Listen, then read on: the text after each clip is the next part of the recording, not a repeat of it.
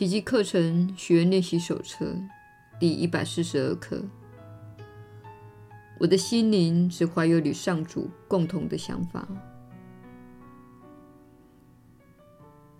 一百二十三，我感谢天父赐我的礼物。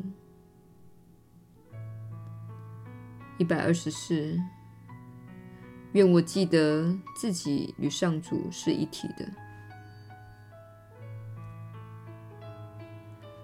耶稣的传导。你确实是有福之人，我是你所知的耶稣。若用世俗的观点来解读，我的心灵只怀有与上主共同的想法。这句话似乎非常的奇怪。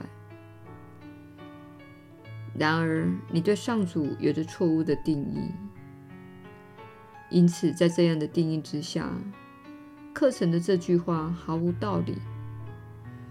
你所定义的上主，乃是在你之上，与你分开的存有。你所定义的上主，乃是在你之上，不与你交流的存有。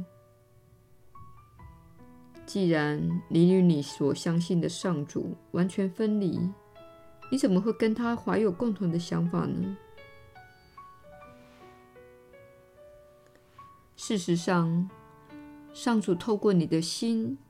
你的热情以及你的爱而对你发言，那是你与造物主共享的能量。你是根据上主的形象所造，意思是，你分享他美妙的创造本质，你分享他对准爱的能力。你的本质是爱，你是由爱所造。且是为了爱而受造，因此，当你喜爱某件事时，比如说，你阅读一本自己喜爱的书籍，你和你的孙子一起散步，手牵着手，非常的快乐。当你丢球给你的爱犬追时，你处在全然喜悦的状态。此时，你心里想着。我宁愿一直处在这种状态。这就是上主对你的旨意，也就是我的幸福快乐。然而，你在社会中被教育一种观念，以为灵修就是必须雄心勃勃的追求灵性。换句话说，你必须办一些进修活动，或是你必须成为一个老师等等。其实不然。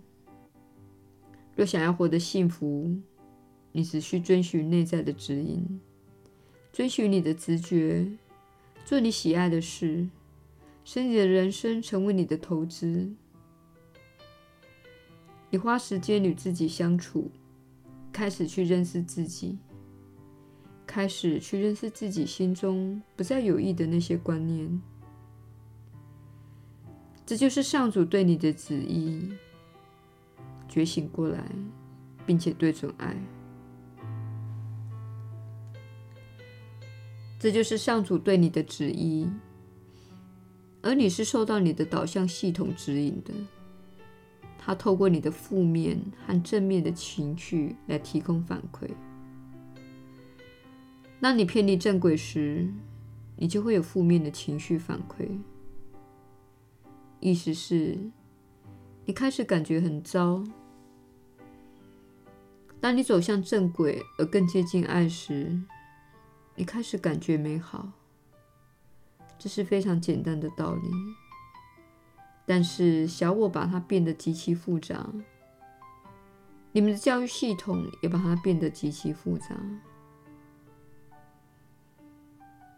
但是要知道，若你感觉美好，当你感到幸福快乐，你便对准了上主。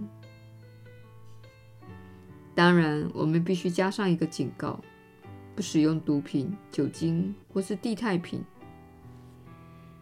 你是投入大自然的世界，可能整晚看电视影集会使你感到非常快乐，但那其实是一种快感。可能整晚抽大麻使你感到非常快乐，但那其实是一种快感。那是身体受到了某种刺激，那是在转移你对痛苦的注意，因此你感觉自己像是好了一点。我们在此所说的自然的创造力，我们指的是与好友交谈，跟自己的家人和爱人相处，处在大自然中，用你擅长的方式来展现。只要你觉得适合自己就行。我们希望你了解，你们社会中有许多获得快感的方式，那些方式可能使你获得短暂的快乐，但是那种感觉不会持久。你一旦停止做那些事情，例如不再嗑药或饮酒，你的快乐就会消退。因此，我们在此所要寻求的快乐是更加温和的，更加发自内心的。然而，很多人在学习奇迹课程的初期，还有一些受到污染的观念。因此，你会说：“看电视很快乐，所以我要看。”我们会说：“如果那是你所相信的观念。”那么，根据你的信念去做事是很重要的。但是，当你看电视、看到新闻节目，或是恐怖的死亡事件，或是地球所发生的灾难时，如果你对自己诚实的话，你会往内看而说：“这实际上不会使我感到快乐，这只是我的一个习惯。”它是我一直在做的一件事，它是我认为我应该做的事，以便获得讯息。但如果我真正往内心看，并且知道自己的阵痛频率，我会发现我所感觉到的并不是快乐。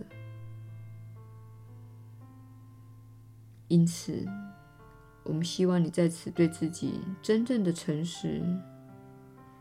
想一想，什么才是符合上主对你的旨意？那是由你内心深处所生发的感觉，例如在大自然中所获得的单纯的喜悦。